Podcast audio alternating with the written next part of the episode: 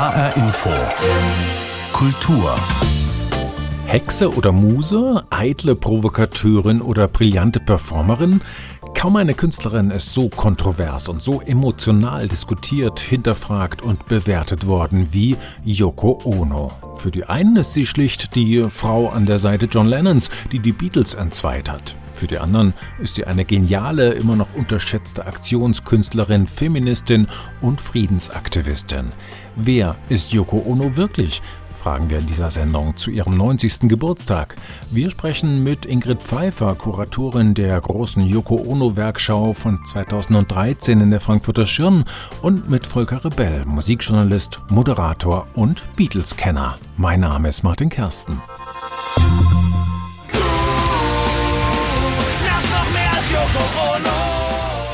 Du nervst noch mehr als Yoko Ono, singen die Ärzte in ihrer typisch rotzigen Art. Das ist natürlich böse und gemein, eine Provokation, Punk eben. Aber es trifft im Kern schon etwas, das tatsächlich viele Menschen denken. Jedenfalls die, die sich noch nie wirklich mit Yoko Ono beschäftigt haben. Yoko Ono ist anstrengend. Sie drängelt sich zwischen die Beatles, beansprucht unseren John Lennon für sich, vernebelt ihm die Sinne, klingt beim Singen wie eine meckernde Ziege und gibt auch sonst schräge, schwer verständliche Dinge von sich. Kurz, sie nervt so das landläufige Klischee, zumindest wenn man sich am imaginären Stammtisch so mancher Beat-Veteranen umhört. Aufs erste Hinhören scheint Yoko Ono sogar manches Vorurteil zu bestätigen.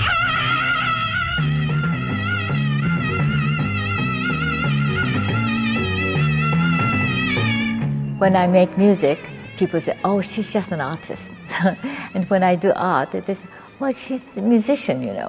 Wenn ich Musik mache, sagen die Leute, ach, die ist bloß eine Künstlerin. Wenn ich Kunst mache, sagen die Leute, ach, die ist bloß eine Musikerin. Die Aussage Yoko Onos bringt das Dilemma auf den Punkt.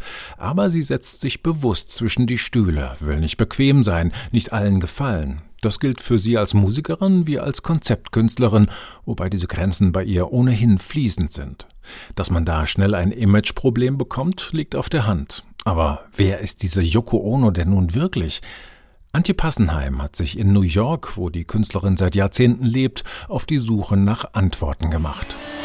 Imagine there's no heaven. He wrote Imagine er schrieb Imagine, einen seiner größten Songs mit Yoko. Viele Leute verstehen nicht, dass dieses Wort Imagine Yokos Kunst entstammte. Der Kunst der Frau, die irgendwann niemand mehr losgelöst von John Lennon betrachtete, doch der legendäre New Yorker Rockfotograf Bob Green kennt die schräge Künstlerin im Greenwich Village, bevor er überhaupt von den Beatles gehört hat. Ich las von dieser Künstlerin, die in ihrem Loft lauter große Säcke hatte und da konntest du mit jemandem reinsteigen und dein Ding machen, wie die Hippies sagten.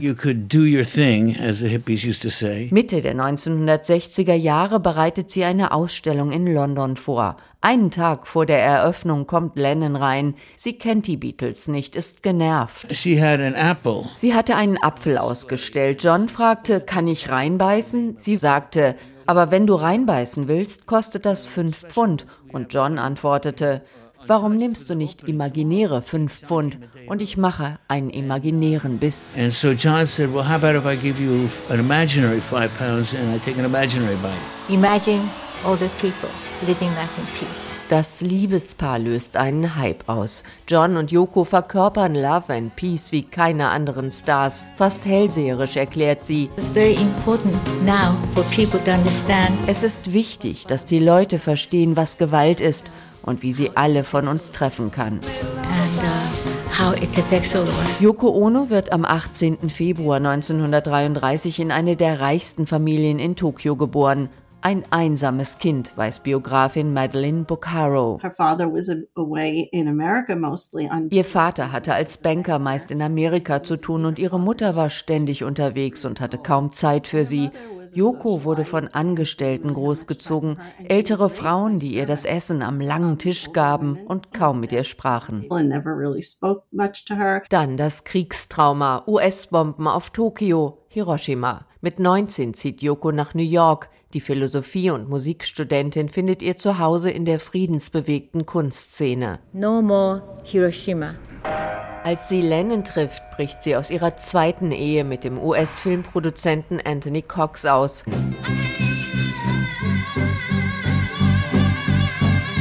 Kunst ist ihr Kampf für eine bessere Welt, sagt Fotograf und Freund Green. Yoko is very brilliant. Yoko ist brillant, sehr scharfsinnig, sehr weise und sehr lustig. She has a tremendous sense of humor. Sie macht mit ihrer Plastic Ono Band experimentelle Musik, macht Filme und sogenannte Cut-Piece-Performances, bei der Besucher mit Scheren Stück für Stück ihre Kleidung wegschneiden. Lennon und Ono protestieren gegen den Vietnamkrieg. Bei ihrer Bad-In-Aktion für den Weltfrieden 1969 entsteht in einem Amsterdamer Hotelbett, umringt von der Weltpresse, ihre Friedenshymne.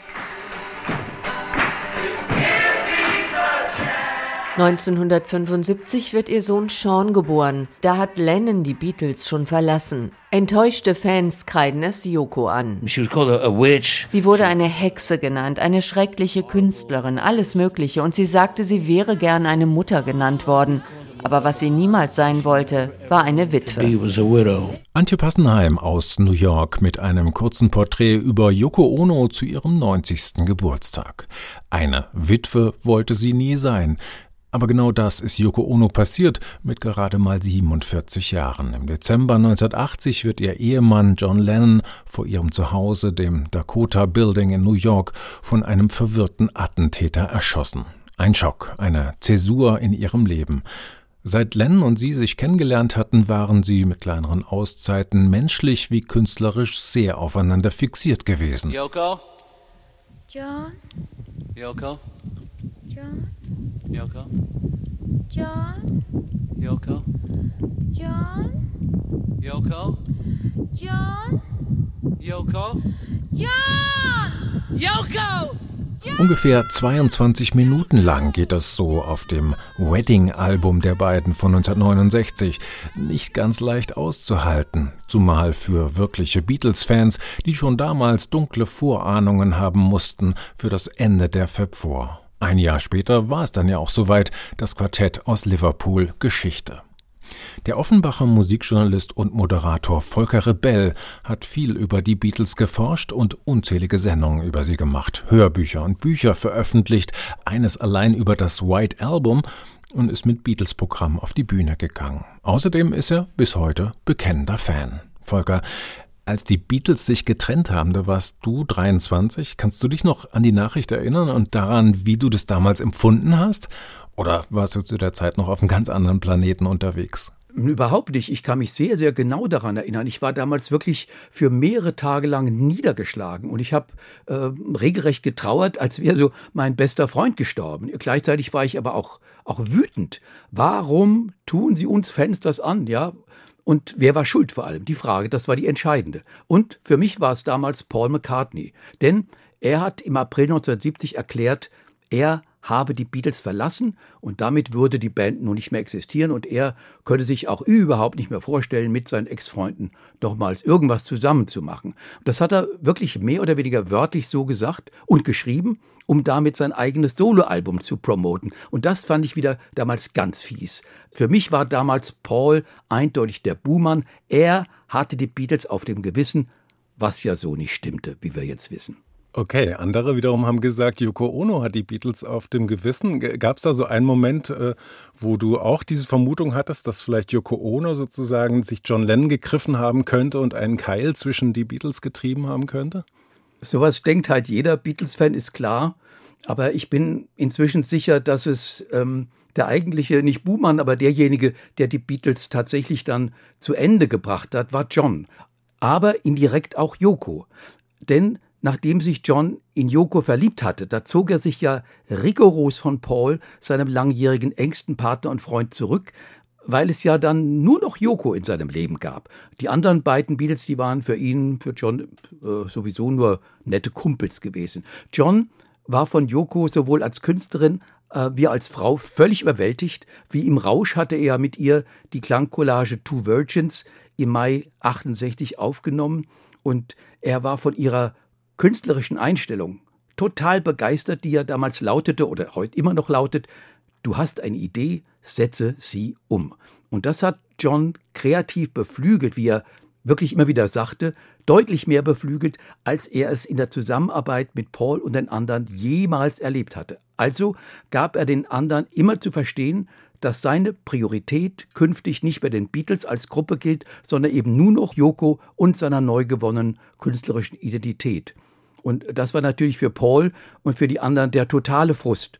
Zumal Yoko, du weißt das, jetzt ständig an Johns Seite war, täglich im Studio anwesend war und auch noch ungefragt ihre Meinung zu den Aufnahmen der Beatles abgab, was bei George und Ringo für Kopfschütteln, Irritation sorgte, bei Paul aber regelrecht zu Wutausbrüchen. Und das muss man auch ein wenig verstehen. Die vier waren ja jahrelang eine eingeschworene Gemeinschaft, die im Studio immer unter sich waren. Mädels hatten da überhaupt keinen Zutritt. Und zwischen den Vieren entstand ja im Studio, wenn es gut lief und wenn sie ungestört arbeiteten, entstand sowas wie Magie. Und plötzlich kommt eine Yoko, ins Studio rein und setzt sich auf den Verstärker von Paul, weil John seine neue Liebe jetzt ungefragt als sozusagen fünften Beatle in die Aufnahmen einbezogen hat. Und die anderen drei mussten sich dann auch noch anhören, wie Yoko über die Qualität ihrer Aufnahmen urteilt. Und da hörte der Spaß wirklich auf. So dachten wirklich alle, die an den Studioarbeiten beteiligt waren, auch die, die Tontechniker. Insofern hatte Yoko mh, hm, durchaus ihren Anteil daran, dass sich der Gruppenzusammenhalt begann aufzulösen. Aber es war John, der darauf bestand, dass Yoko nun immer mit im Studio war und dass es ihn nicht mehr ohne Yoko gab. Und er war es ja auch, der 1969 allen verkündet hat, dass er jetzt seine eigenen Wege mit Yoko zusammen gehen werde. Und das heißt, es war nicht Yoko, es war nicht Paul, John hat die Band verlassen und er hat für sich einen Schlussstrich unter das Kapitel Beatles gezogen. I don't believe in the Beatles hat er 1970 in seinem Song God gesungen. I just believe in me, in Yoko and me. Das klingt alles ziemlich schlüssig, wie du das erzählst. Und es gab ja Lennon als Solokünstler dann auch noch ein ganzes Jahrzehnt. Er hat als Solokünstler weiter arbeiten, weiter Alben veröffentlicht. Wie groß schätzt du den Einfluss von Yoko Ono auf seine künstlerische Arbeit in diesem Jahrzehnt in den 70er Jahren ein? Sehr, sehr, sehr hoch, sehr hoch. Es war ja schon zu Zeiten der Beatles war ihr Einfluss äh, sehr stark gewesen. Denk an die kühne experimentelle Klangcollage Revolution Number 9, Number 9 aus dem weißen Album, die ist ohne Yoko überhaupt nicht denkbar. Er hat dieses Klangwerk ja auch zusammen mit Yoko erstellt. Und etliche seiner Beatles-Songs waren unmittelbar durch Yoko inspiriert. Nehmen wir nur Julia aus dem weißen Album oder Happiness is a Warm Gun. Erst recht dann die, die Abbey Road Songs Come Together, I Want You, She's So Heavy und Because. Und dann vor allem in seiner Solozeit entstanden viele, viele Lennon-Songs in unmittelbarer Zusammenarbeit mit Yoko Ono. Seine Politisierung, seine äh, feministische Position, das war von Yoko ganz stark beeinflusst. Sogar sein berühmtester Song Imagine ging von der Textidee her zurück auf ein Gedicht von Yoko Ono aus ihrem poetischen Buch Grapefruit. John Lennon hat unzählige Liebeslieder über und für Yoko geschrieben, von Oh Yoko 1971 bis Woman 1980. Und dieses letzte Double Fantasy Album von 1980 war ja ein gemeinsames Werk von beiden und enthielt fast gleich viele Songs von John und Yoko. Ihr Einfluss auf ihn war also immens. Es gibt noch eine Szene im US-Fernsehen aus der Zeit von 1972, die ich noch kurz mit dir besprechen wollte. Das war damals in der Dick Cavett Show, also eine Late-Night-Show dieser Jahre. Und da sitzen John und Yoko auf dieser Late-Night-Couch und verteidigen das umstrittene N-Wort äh, in ihrem Song Woman is the Nigger of the World. Das heißt, eigentlich ist es John, der äh, redet und redet die ganze Zeit und Yoko sitzt nämlich daneben und lächelt so typisch wie eine äh, Sphinx und äh, scheint ihren Ehemann geradezu anzuhimmeln, während er der Welt eben wortreich sozusagen die feministischen Positionen erklärt.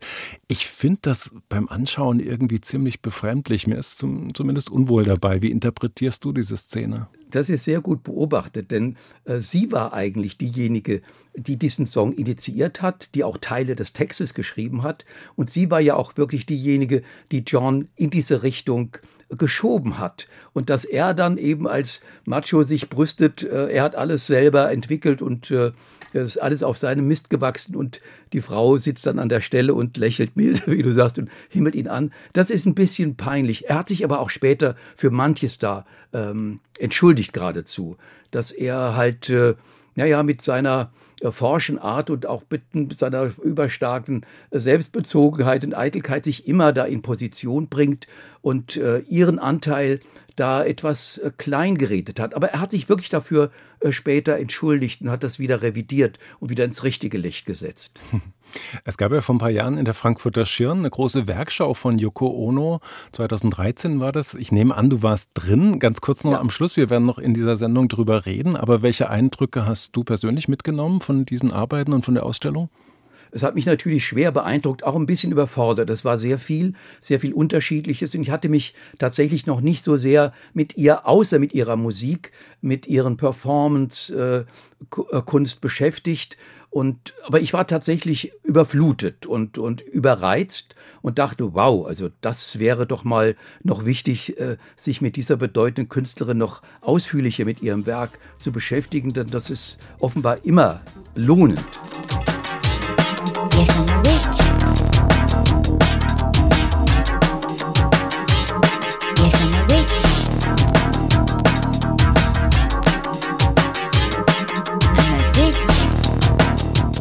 Yes, I'm a witch, singt Yoko Ono. Ich bin eine Hexe. Das ist, was sie sagen. So spiegelt sie in ihrer Kunst, was die Menschen von ihr denken und erobert sich auf diese Weise gewissermaßen die Hoheit zurück über das Narrativ, ihre eigene Person betreffend. Das Ganze ist übrigens ein Remix und mit Remixen wie diesem, kleine Ironie am Rande, hat Yoko Ono mehrfach etwas geschafft, was den Beatles bis heute verwehrt geblieben ist, nämlich auf Nummer 1 der Billboard Dance Charts zu kommen. Aber wir wollen mal ein Stück wegkommen in dieser Sendung von Yoko Ono, der Lennon-Ehefrau und angeblichen Beatles-Totengräberin. Volker Rebell hat eben schon die Überleitung geliefert zur großen Werkschau, die 2013 in der Frankfurter Schirnkunsthalle stattgefunden hat, unter dem Titel Half a Wind Show, eine Retrospektive.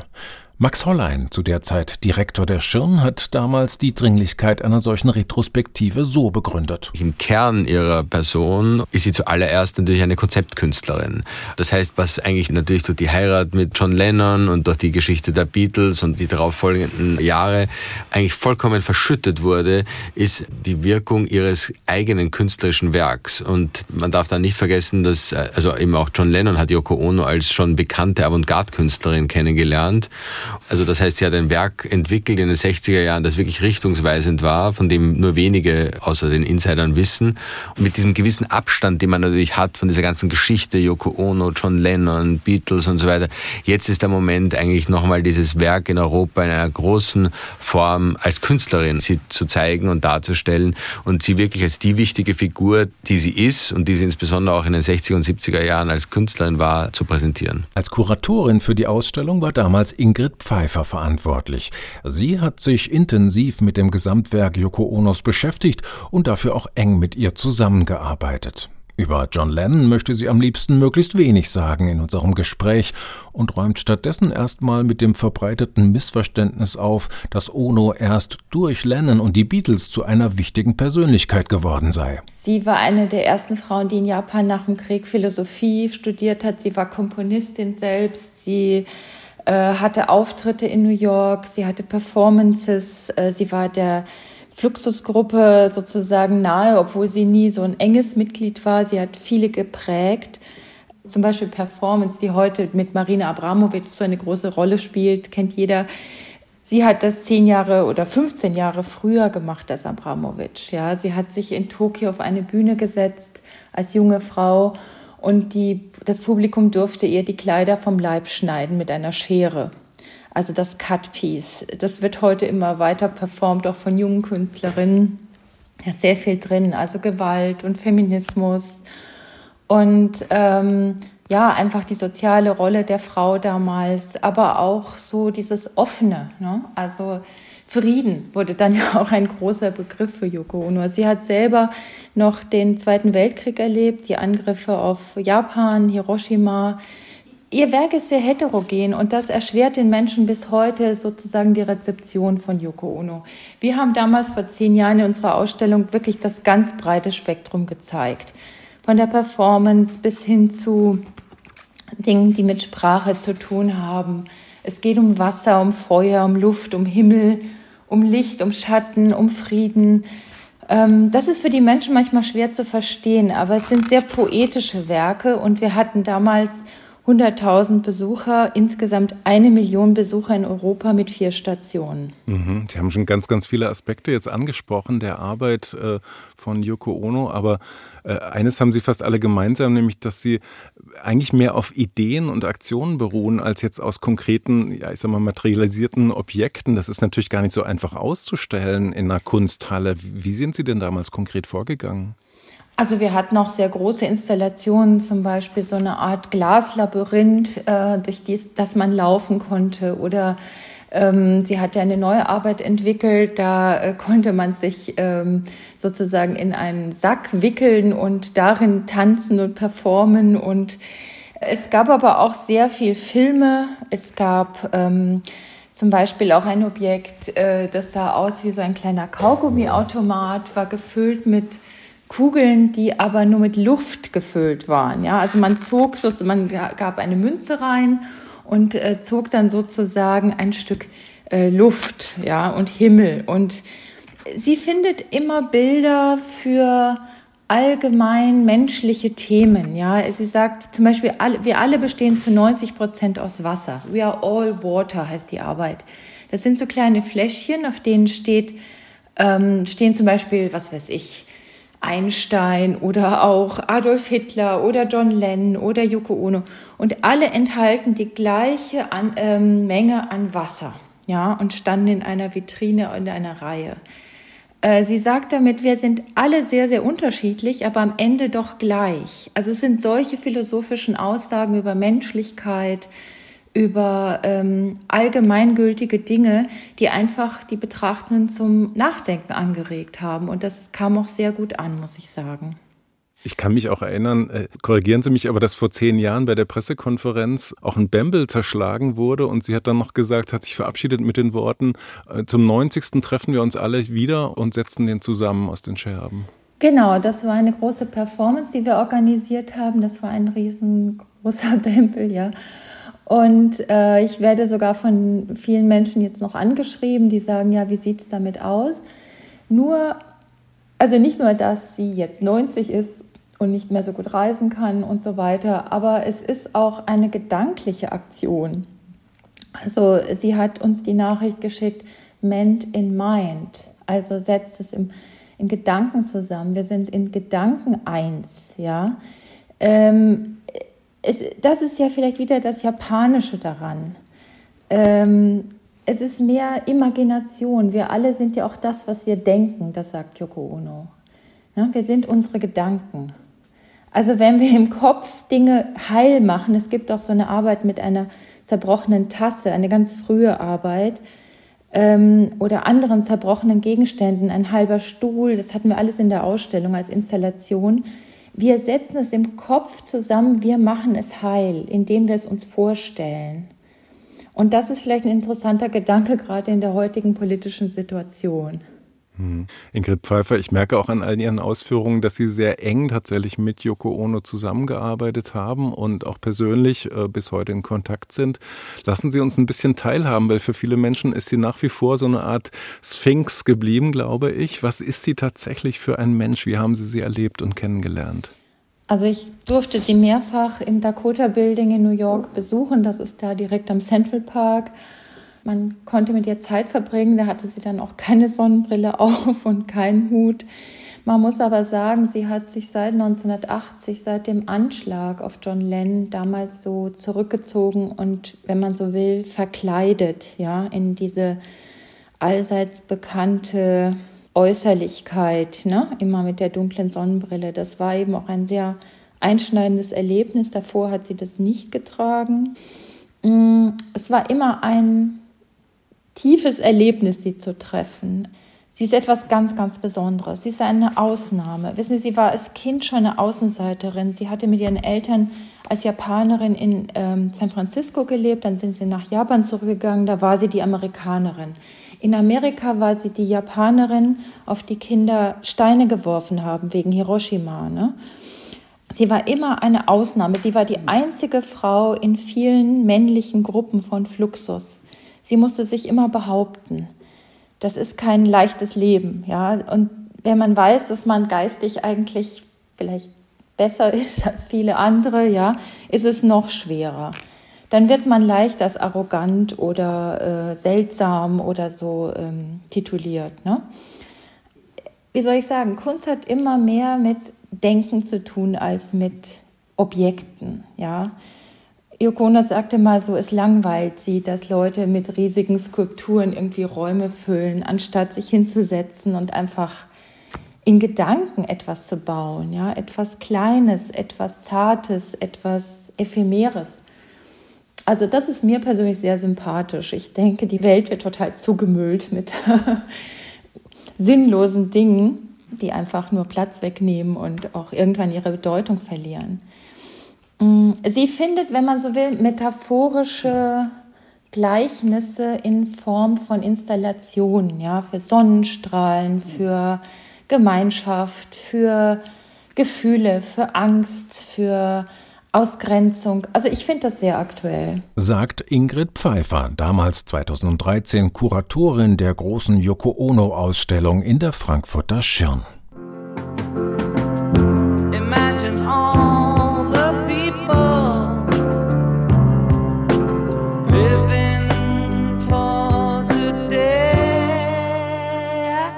I met Yoko.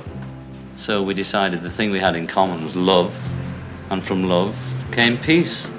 So we decided to work for world peace. Als ich Yoko traf, war da die Liebe, die wir gemeinsam hatten, sagt John Lennon. Liebe schafft Frieden, also beschlossen wir, für den Weltfrieden da zu sein. Tja, klingt doch ganz einfach. Eigentlich. Damals schien es jedenfalls noch so.